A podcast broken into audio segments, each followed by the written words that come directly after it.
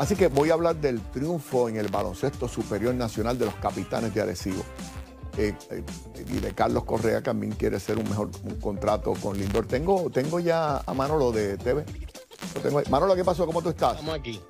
Oh, bien, gracias al Señor, estamos aquí. Hoy estuve leyendo que Yadier Molina está invitando a, a, a Fabrián. Fabián Eli.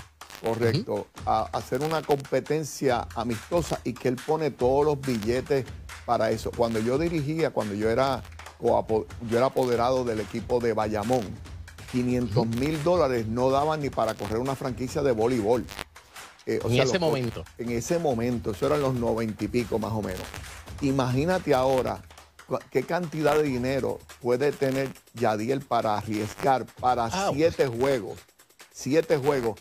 Que él dice, yo corro con todos los gastos. ¿Tú crees que eso se debe dar? De 7 4. Y que los, capitanes, después de ser campeones, se van a arriesgar a perder en una serie con ellos? ¿O esto sería por vacilar?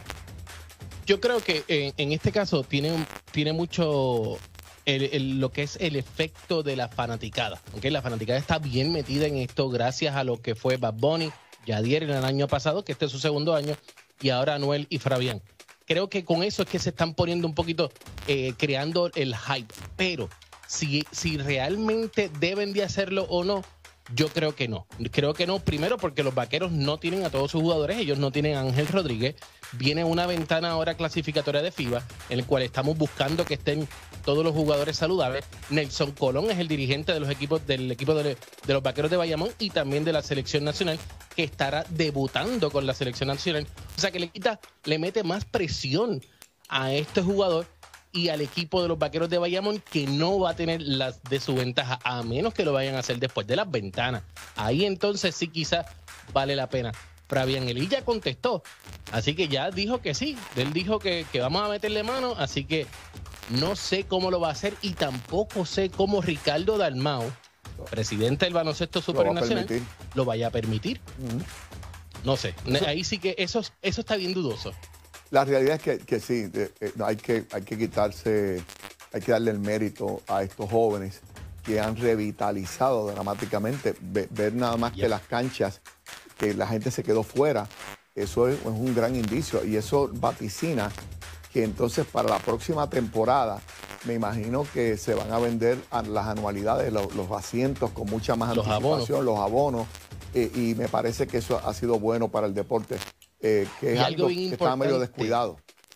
Sí, algo bien importante. Por primera vez en muchos, muchos años, la televisión, aunque no estuvo en un momento dado, tuvo sus críticas, pero la televisión tuvo buenos ratings y en adición a eso, la mercancía, las camisas, los, los t-shirts, los pantalones, todo eso se está vendiendo. Se hizo un buen marketing de los equipos y eso hay que dársela a los apoderados nuevos que se atrevieron a ver más allá. Tú sabes que cuando vemos acá los juegos de la NBA, uno, inclusive si uno no es fan del equipo, porque yo me invitan a ver juegos aquí a, Amboy, eh, y yo voy al sitio y si no está ningún equipo que a mí me interese participando, la sola experiencia de la NBA es un ambiente de por sí solo, irrespectivo del juego. Y ese, ese ambiente es el que Puerto Rico puede hacer. Nosotros lo podemos hacer mejor. Tenemos mejor música, tenemos mejores intérpretes. Eh, yo creo que y de hecho, ese camino. Anuel, Anuel está tratando de hacer eso, de que traigan a un equipo de la NBA a jugar contra los capitanes de Arecibo en un futuro.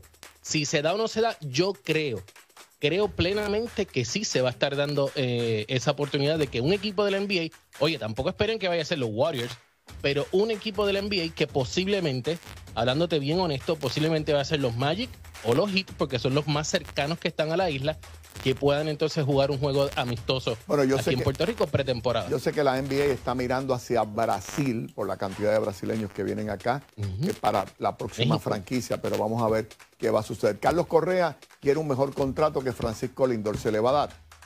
No creo. No creo que se le vaya a dar. Eh, Francisco Lindor eh, tiene un poco más en su ventaja y es la salud. Carlos Correa, esta fue la única temporada que estuvo buena. Esa imagen habla muchísimo y ya se ha ido viral porque ese que está a mano derecha es AJ Hinch, el ex dirigente de Carlos eh, Correa con los Houston Astros, que fue suspendido porque también estuvo en ese escándalo de robo de señales mediante ¿verdad? las cámaras y todo ese revolú. pero ahora es dirigente de los Detroit Tigers. Así que hay mucho que se está hablando de que puede terminar en la, ciudad de Detroit. Aunque Igor González le aconsejó de que se quedara en Houston, de que se cogiera las cosas con calma, cogiera el billete, pero chavos, dinero, billete sobre billete, por encima que Lindor no los va a estar recibiendo, porque esta fue la única temporada que Lindor tuvo, perdón, perdóneme, que Carlos Correa tuvo 100% saludable. Y eso, aunque es el rey del War, lo que hay que decirlo, es el rey del War, el, su salud también es algo que, que los equipos tienen que eh, pensar antes de poner el billete en la mesa. Seguro, seguro. Manolo, muchísimas gracias. Que tengas un gran fin de semana. Gracias por estar ustedes allá también. disponible para nosotros, amigos. Regreso de la pausa. ¡Hey! Estás en el canal de YouTube de TAD Deportes. Suscríbete a este canal, aprieta la campanita para notificaciones para que te lleguen todas las notificaciones del mundo deportivo. El cafecito deportivo, los tacones del deporte, fogueo deportivo, el podcast y las reseñas de TAP.cars. Deja tu comentario y vamos a discutir y a debatir como solamente lo sabemos hacer aquí en TAD Deportes.